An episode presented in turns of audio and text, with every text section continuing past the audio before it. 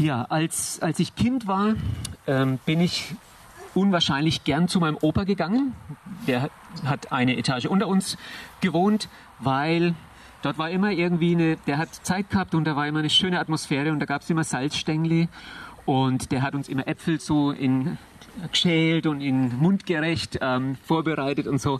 Ich bin gern zu meinem Opa gegangen. Wir haben, wir haben zusammen Mühle und Dame gespielt.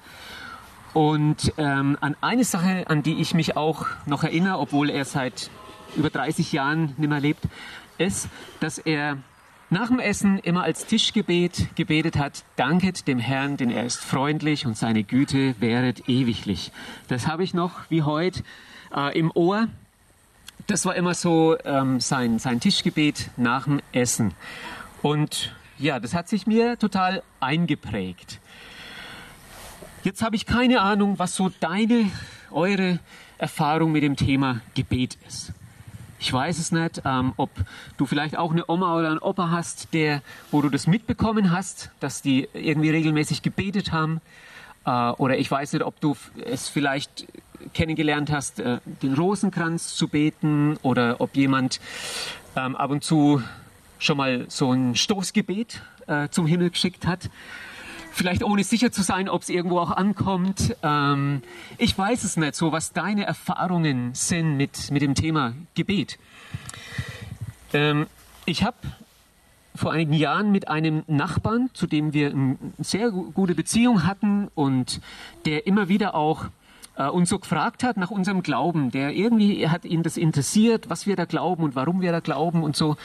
Und wir haben irgendwann mal eine Bergtour zusammen gemacht. Er war passionierter Bergsteiger, ich war Laie. Und er hat mich da mal mitgenommen in die Dolomiten. Das war, das war eine Grenzerfahrung für mich. Ich weiß nicht, wer die drei Zinnen kennt, so ein ganz berühmtes Bergmassiv. Wir sind auf die westliche Zinne miteinander gekraxelt und ich habe irgendwie nicht gedacht, wie ich da wieder runter oder nicht gewusst, wie ich da wieder runterkommen soll. Ähm, und wir hatten viel Spaß auf dieser Bergtour. Also zum Beispiel, man, man darf ja auf so eine Tour nicht so viel Gepäck mitnehmen. Ne? Und dann haben wir gesagt, also wenig, möglichst wenig in Rucksack, äh, eine Unterhose. Und nach der Hälfte unserer Zeit, nach der Hälfte der Woche wechseln wir. Ich krieg deine und du kriegst meine. Also das, ja. Also wir haben viel Blödsinn gemacht und manchmal haben wir in so Massenlagern äh, irgendwo übernachtet und einmal hatten wir auch ein Zimmerchen so ganz alleine, zwei Bettzimmer auf so einer Hütte. Und ich habe ihn dann abends vor dem Einschlafen gefragt, du äh, Norbert, hättest du was dagegen, wenn ich noch, noch bete? Ich, ich mache das immer, wenn ich fort bin von meiner Familie, dann ähm, bete ich abends einfach gern noch äh, für meine Frau, für meine Kinder so. Und dann hat er gesagt, nee, mach ruhig. Und dann habe ich das so gemacht, wie ich das immer mache. Und als ich fertig war und Amen gesagt habe, hat er auch noch einen Satz für seine Familie gebetet. Das war das erste freie Gebet in seinem Leben, was er gesprochen hat. Und es hat mich echt bewegt. Ja, ähm, Nadine hat es angekündigt. Es geht in heute und in den nächsten Wochen um das Thema Beten. Und äh, es gibt so einen ähm, Briefwechsel zwischen zwei Männern, die leben beide nimmer, beide Schweizer. Beides waren Geisteswissenschaftler. Der eine hieß Karl Jaspers und war Philosoph. Und der andere hieß Karl Barth und war Theologe. Und da gibt es so einen Briefwechsel von den beiden, wo der Philosoph äh, an den Theologen geschrieben hat, ich glaube, wenn Sie, in Klammer, er hat da die Christen gemeint, ich glaube, wenn Sie beten, ist es wie wenn Sie in, in den Hörer reden und nicht genau wissen, ob am anderen Ende einer dran ist. Und dann hat der Theologe zurückgeschrieben, äh, Sie irren, Herr Kollege. Wir reden hinein, weil es bei uns geklingelt hat. Sie irren, Herr Kollege. Wir reden hinein in, in den Hörer, weil es bei uns geklingelt hat. Was ist Beten eigentlich? Wie, wie geht das ähm, Beten? Die Jünger, also diese Leute, äh, die mit Jesus ein paar Jahre lang, drei Jahre lang unterwegs waren, die haben in der Zeit ja ganz viel Jesus beobachtet. Und sie haben ihn, haben ihn unter anderem beim Beten beobachtet.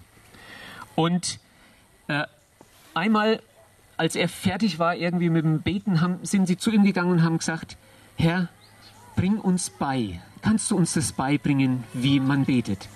Wie, offensichtlich waren sie beeindruckt von der Art und Weise, wie Jesus gebetet hat, waren fasziniert, haben dort was beobachtet, was sie irgendwie so nicht kannten. Irgendwie, ich weiß es nicht genau, aber vielleicht eine, eine Innigkeit, eine Vertrautheit, ähm, die sie nicht kannten. Und deswegen sind sie auf ihn zu und haben gesagt, kannst du das uns beibringen? Sie hatten eine Sehnsucht. Ähm, ich, ich glaube, die haben auch bestimmt schon äh, gebetet, ja, als Juden und so. Aber irgendwie, sie hatten die Sehnsucht, noch auf eine andere Art und Weise zu beten. So ähnlich wie Jesus. Ähm, Thema Gebet, das hat ja was mit Kommunikation zu tun. Und wenn meine Frau, also es ist jetzt nicht mehr so schlimm, aber in früheren Jahren, wenn sie zu mir kam und hat gesagt, wir müssen mal miteinander reden, dann habe ich immer die Krise gekriegt, weil ich gedacht habe, oh, oh, jetzt wird es schwierig. Ah, und ich wäre am liebsten, äh, hätte mich am liebsten vom Acker gemacht, weil äh, ich wollte jetzt nicht, äh, also nicht darüber reden, wo, wo ich vermutet habe, dass sie drüber reden will oder so. Ähm, wir müssen mal reden. Und dieses Thema Kommunikation, ne, also jetzt mal so ganz auf der menschlichen Ebene, zwischenmenschlichen Ebene, manchmal fragt man sich schon, warum ist denn das so schwer? Also labern kann doch jeder, oder? Also denke ich mir so. Ähm, und trotzdem, äh, ich weiß nicht, wahrscheinlich geht es euch allen anders als mir. Aber irgendwie bei mir, bei uns ist es so, dass das äh, irgendwie herausfordernd ist, dass das ein Lernprozess ist, auch nachdem wir 32 Jahre verheiratet sind und vorher uns auch schon sechs Jahre gekannt haben. Ähm, und äh, warum ist es manchmal so herausfordernd, dass es dann Eheseminare gibt zum Thema Kommunikation und Managerseminare zum Thema Kommunikation und, und, und. Ähm, ich glaube, es ist deswegen äh, nicht so ganz einfach, weil es immer äh, um Beziehung geht. Um, um Beziehung zwischen Menschen und Beziehung zu leben, zu gestalten, auch irgendwie ehrlich, ähm, authentisch zu gestalten. Und das macht es manchmal nicht so leicht. Und dann ist ja die Frage, jetzt beim Beten, ne, kann man das lernen? Kann man beten lernen? Also weil ich ja erwähnt habe, dass die Jünger Jesus gesagt haben, kannst du uns das beibringen? Und wenn wir Jesus glauben, dann müssen wir sagen, ja, äh, ja, das kann man lernen. Und deswegen finde ich es gut, dass ihr diese Predigtserie, diese Reihe macht über das Thema Gebet, auch wenn euch vielleicht Gebet auch nicht ganz fremd ist oder ihr sehr unterschiedliche Erfahrungen mit Gebet gemacht habt, aber unter diesem Thema Gott ganz nah zu sein. Das ist ja übrigens doppeldeutig. Das Thema heißt es, dass Gott uns ganz nah ist oder dass ich Gott ganz nah bin oder beides. Und ich möchte gern für heute die Textgrundlage für, für die Predigt heute äh, mit euch lesen. Oder sie steht ja auch auf dem, auf dem Liedblatt aus dem Matthäusevangelium, Kapitel 6, die Verse 5 bis 8.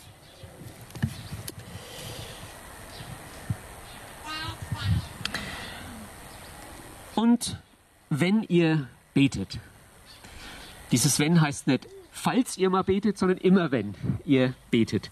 Macht es nicht wie die Heuchler, die sich zum Gebet gern in die Synagogen und an die Straßenecken stellen, um von den Leuten gesehen zu werden. Ich sage euch, sie haben ihren Lohn damit schon erhalten. Wenn du aber beten willst, geh in dein Zimmer, schließ die Tür hinter dir zu und dann bete zu deinem Vater, der auch im Verborgenen gegenwärtig ist und dein Vater, der ins Verborgene sieht, wird dich belohnen. Beim Beten sollt ihr nicht leere Worte aneinander reihen, so wie die Heiden, die Gott nicht kennen. Sie meinen, sie meinen, sie werden erhört, wenn sie viele Worte machen. Macht es nicht wie sie, denn euer Vater weiß, was ihr braucht, und zwar schon, bevor ihr ihn darum bittet. Und dann geht's weiter. Das ist zwar jetzt nicht heute unser Thema, aber wenn ihr betet, dann sollt ihr so beten. Und dann kommt das, was wir das Vaterunser nennen. Ähm, dieser Text, der steht in der sogenannten Bergpredigt, also wo Jesus auf einem Hügel, wir sind ja hier auch auf einem kleinen Hügel, ähm, und es war auch Open Air, ne? so, wo er diese Predigt gehalten hat, diese sogenannte Bergpredigt. Das sind die Kapitel 5 bis 7 in, in diesem Evangelium, was Matthäus niedergeschrieben hat. Und ähm, an wen hat er sich damals gerichtet? Am Anfang, in Kapitel 5, Vers 1, heißt es, ähm, dass er zu seinen Jüngern gesprochen hat. Also die, die schon mit ihm unterwegs waren. Und am Ende, im letzten Vers von Kapitel 7, da heißt es, die ganze Menge hat ihm zugehört. Äh, jetzt weiß ich nicht, ob die im Lauf seiner Predigt, ich weiß ja auch nicht, wie lang die war, ähm, die Leute noch irgendwie dazu gekommen sind. Aber es war offensichtlich so, es haben Leute zugehört, die äh, mit Jesus unterwegs waren und es, es haben andere zugehört, viele andere, die, was weiß ich, neugierig waren, skeptisch waren, äh, anti waren oder total offen waren, keine Ahnung. Und das heißt am Schluss, dass die Menschen beeindruckt waren von seiner Predigt, weil sie mit Vollmacht war irgendwie. Sie haben gespürt, da, das sind nicht einfach nur Worte, sondern da ist, da ist eine, eine Kraft, da ist eine Power. Und der Vers vorher, vor dem Text, den ich gerade gelesen habe.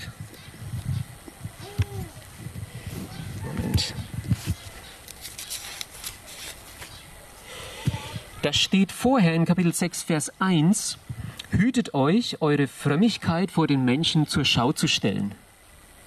Sonst habt ihr von eurem Vater im Himmel keinen Lohn mehr zu erwarten. Hütet euch, eure Frömmigkeit vor den Menschen zur Schau zu stellen.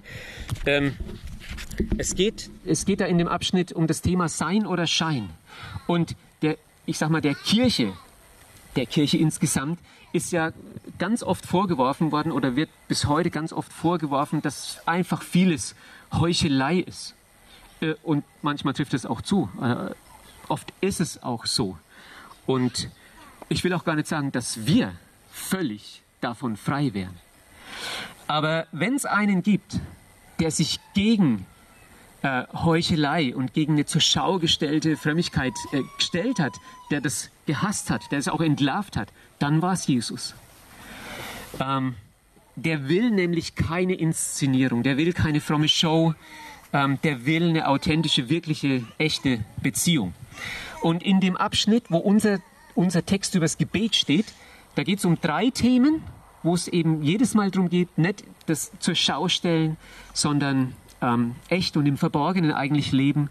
Und das ist einmal das Thema Spenden. Ja, in Kapitel 6, die Verse 2 bis 4 geht es ums Spenden, wo gesagt wird, man soll jetzt nicht ähm, einen großen Bohai draus machen, wenn man irgendwie den Armen was gibt, ich, ich denke da manchmal so an, an die Fotos dann in der Zeitung ne, mit den überdimensionierten Schecks, die dann da abfotografiert sind, wenn jemand mal 500 Euro gespendet hat. Aber es ist gut, wenn 500 Euro für was Gutes gespendet werden. Ne? Aber so dieses zur Schau stellen. Und als Thema Spenden wird dort angesprochen, dann das Thema Beten, wo wir jetzt gerade dabei sind, und dann auch noch das Thema Fasten. Es war damals so üblich, dass wenn jemand gefastet hat, dass er in der Zeit auch, ich sag mal, die Körperpflege wegen vernachlässigt hat und ähm, also sich nicht gewaschen, gekämmt hat und so komisch irgendwie. Aber ähm, er hat gesagt, ihr sollt es nicht so machen, dass die Leute auch wirklich mitkriegen, dass du gerade in deiner Fastenzeit bist, sondern pflegt euch, lebt ganz normal. Äh, das braucht keiner zu sehen, ähm, was du, was du gerade da machst. Genau, aber jetzt zu unserem Abschnitt übers, übers Gebet. Ähm, das sind zwei so Sequenzen, jeweils zwei Verse wo es immer so geht, also nicht so, sondern so. Und wenn man was erklären will, wie es geht, ist ja oft auch hilfreich, dass man sagt, wie es nicht gemeint ist. Und genau das macht Jesus hier. Zweimal sagt er nicht so, sondern so. Und das erste ist eben hier im Vers 5, da sagt er, macht es nicht so wie, wie die Heuchler. Denen geht es letzten Endes darum, dass sie gesehen werden, äh, geachtet werden, äh, dass man merkt, was für fromme Leute sie sind. Es geht ihnen letzten Endes, haben die kein Interesse an ihrem Gesprächspartner beim Beten, sondern es, es geht um ihr Ego, es geht um sie selber dabei. Und er hat gesagt, so sollt ihr nicht beten, sondern wie? Macht das im Verborgenen. Lass das eine Sache zwischen dir und Gott sein. Ähm, geh in dein Büro oder Wohnzimmer oder Schlafzimmer, wo auch, in, wo auch immer hin und mach zu die Tür und dann ähm, sprich mit deinem Vater im Himmel. Und die zweite Sequenz sind die Verse 7 und 8. Ähm, Vers 7 heißt es, ihr, ihr, sollt das nicht so machen wie die Leute, die Gott eigentlich nicht kennen, nicht wirklich kennen, also nicht so wie die Heiden, die viele Worte machen. Und manchmal hat man den Eindruck, wirklich Leute versuchen dadurch, also die denken, je, je mehr Worte sie machen, desto äh, wahrscheinlicher ist es, dass irgendwie Gott halt auf sie eingeht. Versuchen irgendwie Gott was abzuringen, was Gott, Gott was abzuknöpfen, indem man immer, immer und immer wieder das Gleiche sagt und redet und so weiter. Ich mache an der Stelle mal einen ganz kleinen Schwenk, einen ganz kleinen Ausflug ähm, ins Alte Testament, Volk Israel. Da wird eine spannende, also da gibt es viele spannende Stories. Eine, die erzählt wird, ähm, hat mit dem Propheten Elia zu tun und dem Volk Israel und den sogenannten Baals Priestern. Es gab eine, es gab den, den eigentlichen Gott Israels, den wahren lebendigen Gott, und es gab den Baal, das war ein, ein Götze, der hat eigene Priester gehabt, und das Volk Israel ist immer hin und her geschwankt und hat irgendwie so beides versucht zu, zu kombinieren und so weiter. Und Elia fordert sie heraus und sagt, ihr müsst euch entscheiden, wer euer Gott ist. Und dann machen sie so eine Art, so eine, so eine Challenge und sagen, okay, wir machen das so ähm, ihr Balspriester, ihr kriegt, also ihr bereitet so ein Opfer vor für Gott, ihr zerlegt da so einen Stier und legt ihn auf den Altar und so weiter. Und ich, Elia, ich mache das auch. Und dann betet ihr zu eurem Gott und sagt, er soll Feuer vom Himmel äh, fallen lassen, was dieses Opfer als Zeichen, dass es angenommen wird, ähm, was dieses Opfertier verzehrt sozusagen. Und ich mache das dann auch. Ich bete zu dem Gott Israels, ähm, dass er Feuer vom Himmel schickt. Und dann wird erzählt, wie das abläuft und dass diese Baalspriester, und deswegen erzähle ich das, also dass sie einfach viele, viele Worte gemacht haben. Es wird da erzählt, dass sie von früh bis zum Mittag gebetet haben, immer wieder zu Baal. Baal, erhöre uns, Baal, erhöre uns, Baal, schick Feuer vom Himmel, Baal, erhöre uns und so weiter. Und es ist nichts passiert. Bis Mittag. Und dann wird, das ist so köstlich, dann wird berichtet, dass so mittags rum der Elia sie dann verspottet hat. Und hat zu ihnen gesagt, ey, Leute, ihr müsst vielleicht lauter schreien, vielleicht schläft euer Gott gerade oder vielleicht ist er mal Pipi machen gegangen oder vielleicht ist er gerade auf Reisen, ähm, vielleicht ist er gerade beschäftigt, ihr müsst lauter rufen. Und dann heißt es, dass sie lauter gebetet haben und immer wieder wiederholt und dass sie in Ekstase geraten sind und es ist nichts passiert. Und dann betet Elia ein ganz schlichtes, einfaches Gebet lässt vorher sogar noch das ganze Opfer und den ganzen Altar mit Wasser überschwemmen und übergießen, ähm, dass es noch schwerer entflammbar ist. Und dann spricht er ein einfaches Gebet. Ach, das lese ich einfach kurz vor. Ähm, er sagt dann, Herr Gott Abrahams, Isaak und Israels, heute soll man erkennen, dass du Gott in Israel bist und ich dein Knecht und dass ich nach deinem Wort das alles getan habe. Antworte mir, Herr, antworte mir, damit dieses Volk erkennt, dass du, Herr, der wahre Gott bist und dass du selbst ihr Herz wieder zurückgewendet hast. Und dann passiert's. Dann passiert ähm, dieses Wunder, ein, ja, muss ein eindrucksvolles Wunder gewesen sein, dass alles, das Opfertier mitsamt dem Steinaltar ver verbrannt wird vom Feuer. Also, die haben so eine Challenge gemacht und sozusagen Gott getestet. Elia hat gesagt, hey, lass uns das ausprobieren. Wer, welcher Gott ist real? Welcher Gott hört und sieht und handelt und antwortet? Und es, es wird auch deutlich, es geht darum, dass Gott an der Stelle das Herz des Volkes Israel zurückerobert.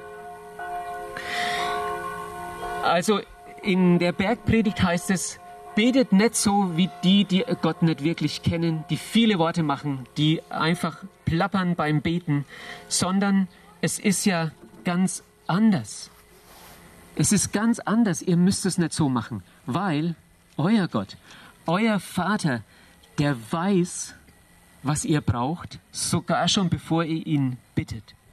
Das heißt, es geht nicht um irgendwelche Gebetsformen, es geht nicht um Gebetstechniken, sondern es geht um Beziehung. Und er sagt, Gott weiß. Das sind zwei Worte, aber die sind, die sind so stark, die haben so viel Inhalt, die sind so tröstlich für mich, ich hoffe für euch auch. Nur diese zwei Worte, Gott weiß. Und ich weiß, ich weiß nicht, für welche Situation du das jetzt gerade hören solltest. Dieses, diese Zusage, Gott weiß. Und Gott weiß, was ihr braucht. Was brauchen denn Menschen? Manchmal habe ich den Eindruck, Menschen wissen selber nicht so richtig, was sie eigentlich brauchen. Ja? Manchmal geht es mir selber so, dass ich nicht genau weiß, was ich jetzt gerade brauche. Und es gibt Leute, die anderen Menschen erklären, was sie eigentlich brauchen.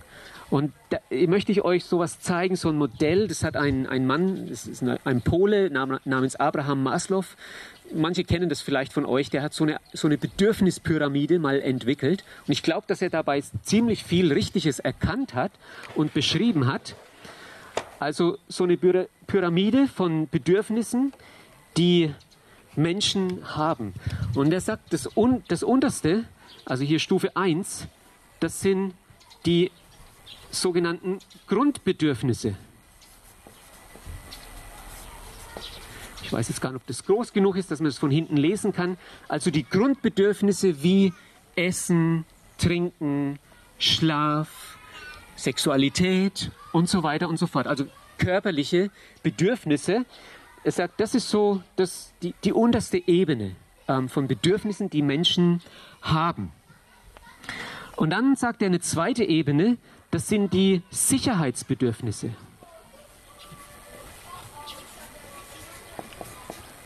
Sicherheit.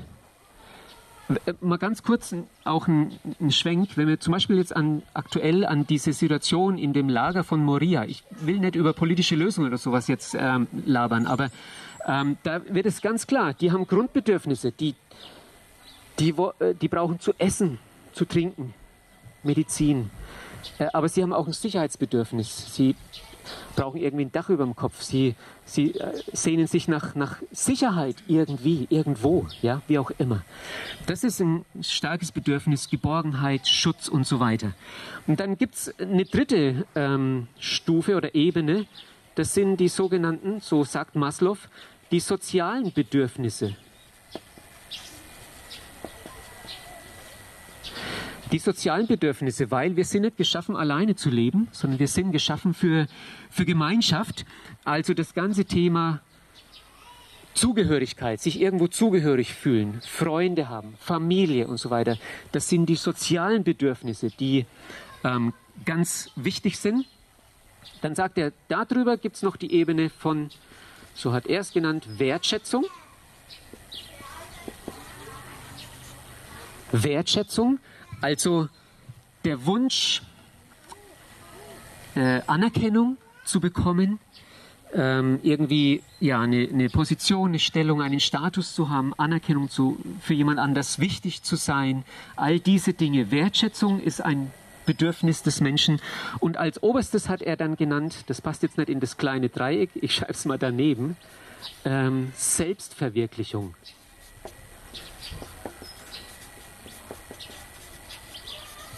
Selbstverwirklichung oder Entwicklung als Persönlichkeit. Und ich glaube, das trifft schon ziemlich gut. Ähm, Selbstverwirklichung, Entwicklung der Persönlichkeit, das ist ja was, was uns letzten Endes auch von den Tieren unterscheidet. Also diese Bedürfnisse haben Tiere auch, ne? Ähm, die brauchen auch zu trinken, Futter, ähm, die haben Sex miteinander und so weiter.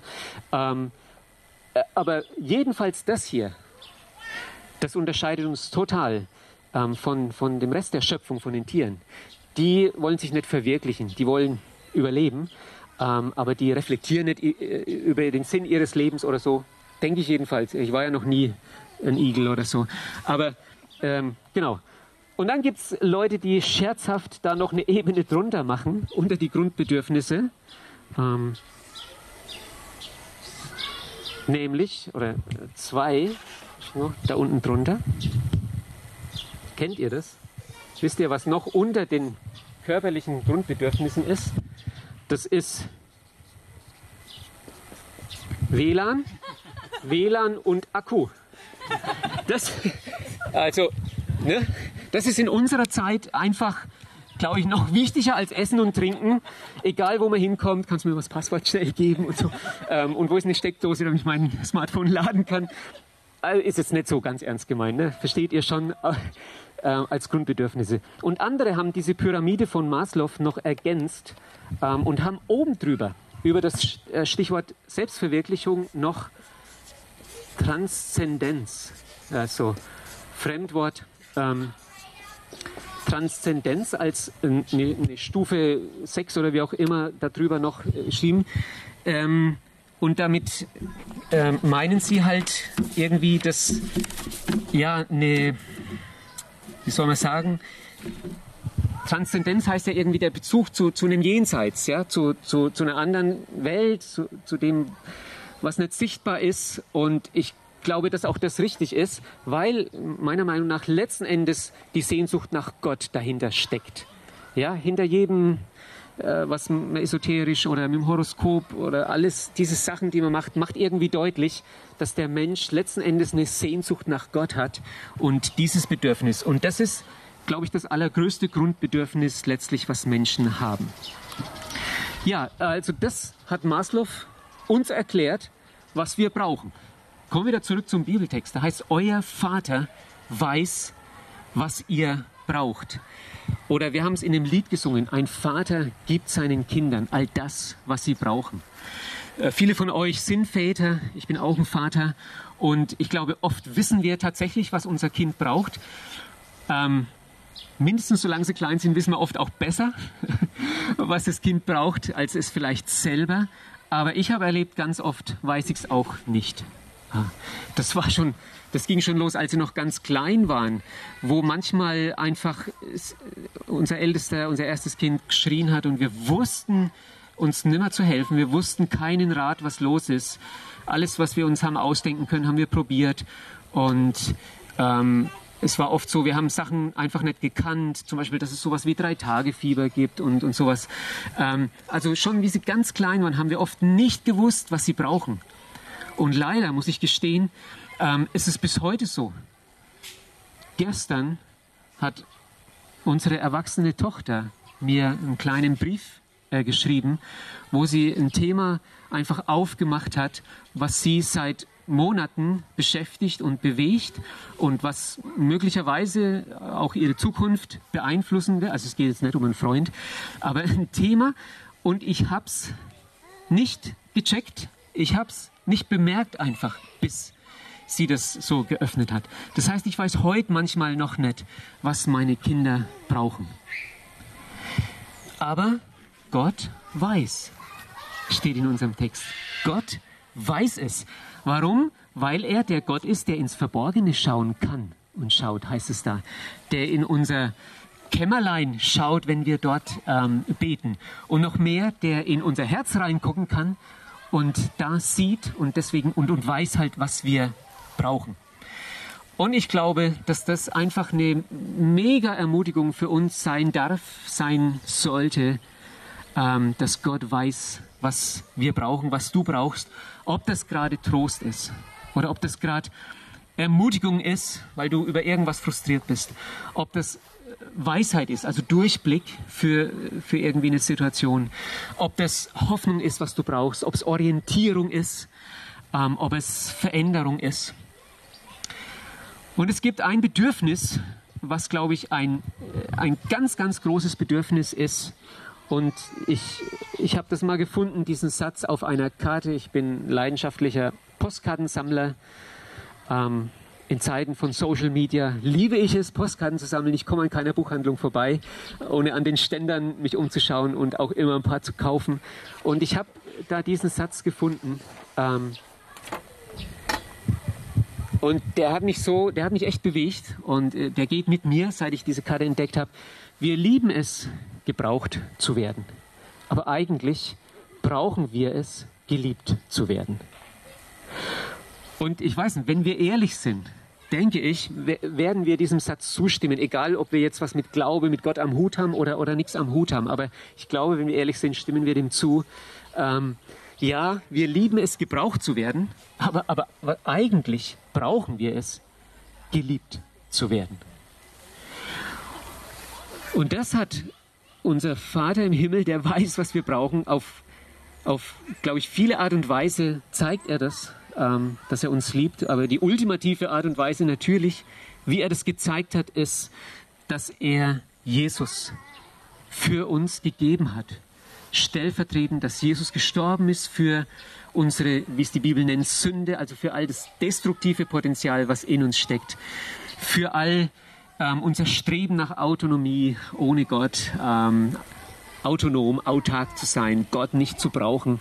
Für all das ähm, ist Jesus gestorben. Und es heißt dort in Römer 8, 32, dass Gott, der ja nicht mal seinen eigenen Sohn verschont hat, dass er uns mit seinem Sohn zusammen oder hinterher doch alles geben wird, was wir brauchen. Aber das brauchen wir am meisten, geliebt zu sein. Und er hat es gezeigt auf unvergleichliche Art und Weise. Ich komme zum Schluss. Und ich erinnere nochmal an den Satz von dem Philosophen und den, von dem Theologen, den ich am Anfang gebracht habe, ähm, wo der Philosoph Jaspers an den Theologen Barth schreibt, ich glaube, wenn Sie beten, ist es wie wenn Sie in den Hörer sprechen und nicht genau wissen, ob am anderen Ende einer dran ist. Und Barth schreibt zurück, Sie irren, Herr Kollege, wir reden hinein, weil es bei uns geklingelt hat. Wie könnte es aussehen, dieses Klingeln? Auf welche Art und Weise hat Gott vielleicht in deinem Leben schon mal angeklingelt bei dir?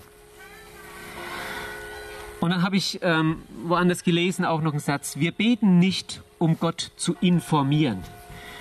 Denn das würde heißen, er weiß nicht. Wir beten nicht, um Gott zu motivieren. Denn das würde heißen, er will nicht. Wir beten nicht, um Gott zu aktivieren. Denn das würde heißen, er kann nicht. Sondern wir beten, weil wir das Gespräch mit dem Vater brauchen und um unseren Willen in seinen Willen zu legen. Und ich habe euch auch am Anfang ein bisschen erzählt von der Kommunikation zwischen meiner Frau und mir. Ja, ich habe euch nicht alles verraten, natürlich, ähm, aber äh, wo wir einfach auch unsere Herausforderungen hatten und haben bis heute. Und natürlich haben wir beide ganz viel Alltagskommunikation. Ja, man muss über ganz viele Sachen sprechen, um den Alltag einfach zu managen. Ja, wer holt welches Kind wann ab und äh, es, es wäre noch, die Maschine ist fertig und äh, wer hängt sie auf? Könntest du das noch äh, machen, bevor du zur Arbeit gehst oder wie auch immer? Es gibt unendlich viel Alltagskommunikation. Äh, zusätzlich brauchen Susanne und ich ähm, nochmal eine andere Kommunikation. Wir brauchen Zeit zu zweit, wo einfach weniger Ablenkung, weniger Stress da ist, wo mehr Ruhe da ist, weniger Ablenkung, wo, wo wir mehr Tiefgang irgendwie auch haben können, äh, wo mehr Nähe noch entsteht bei dieser, ähm, bei dieser Art von Kommunikation. Und ich möchte, ich sage das einfach auch als Motivation für, für unser Gebet, für unsere, für unsere Kommunikation mit Gott. Ähm, wir können tatsächlich an jedem Ort, zu jeder Zeit, in jeder Situation können wir mit Gott sprechen. Ähm, ob das laut oder leise ist, mit Worten oder ohne Worten, Worte in Gedanken oder nur mit einem Herzenseufzer, wie auch immer, das versteht er. Er kann damit umgehen und versteht das. Aber ich glaube, trotzdem äh, brauchen wir auch solche Zeiten mit, wie ich es gerade gesagt habe, mit weniger Ablenkung, mit weniger Unruhe, mit mehr Konzentration, mit mehr Tiefgang, mit mehr Nähe. Und dazu möchte ich euch ermutigen. Und es geht, ich will wirklich nicht, dass es verstanden wird, so nach dem Motto, so schlechtes Gewissen machen und eigentlich müssten wir ja alle immer viel mehr beten und so weiter. Das mag ich auch nicht. Ähm, das, das nervt mich. Ähm, und so möchte ich auf keinen Fall, dass das rüberkommt. Ähm, und wir müssen, glaube ich, umdenken. Ge Gebet, das ist nicht irgendwie so ein Termin den wir haben, sondern das ist Gemeinschaft mit Gott. Gebet ist nicht ein Ritual, was wir irgendwie aufrechterhalten müssen. Das ist nicht eine fromme Leistung, die wir abliefern, damit Gott irgendwie glücklich ist. Ähm, alles, alles das ist Gebet nicht, sondern Gebet ist, dass ich mein Leben ausbreite, ausbreiten darf vor Gott. Ähm, Gebet heißt, dass ich mein Herz öffne für Gott und dass ich rauslassen kann alles, was in meinem Herzen ist und dass ich reinlassen kann, was in auf Gottes Herz ähm, ist. Und deswegen möchte ich euch einfach richtig viel Mut machen, ja, beten weiter zu lernen. Jesus hat gesagt, das kann man lernen äh, und üben und einfach die, dieses Gott ganz nah zu leben, vielleicht noch in einer anderen Art und Weise als bisher zu erleben. Und ich bin gespannt einfach, was ihr in den nächsten Tagen und Wochen, auch mit den nächsten äh, Predigten für Erfahrungen macht. Und Ich bin ganz fest überzeugt, ähm, das lohnt sich, dieses Thema. Es geht ja nicht um ein Thema, es geht um eine Beziehung, es geht um Jesus.